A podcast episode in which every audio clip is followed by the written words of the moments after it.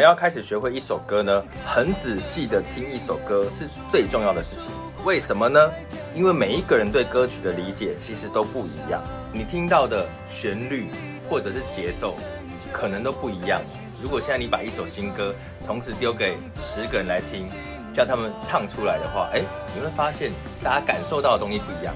而这个不一样来自于哪里呢？来自于你在这之前所有听过的歌形成在你脑海的基础。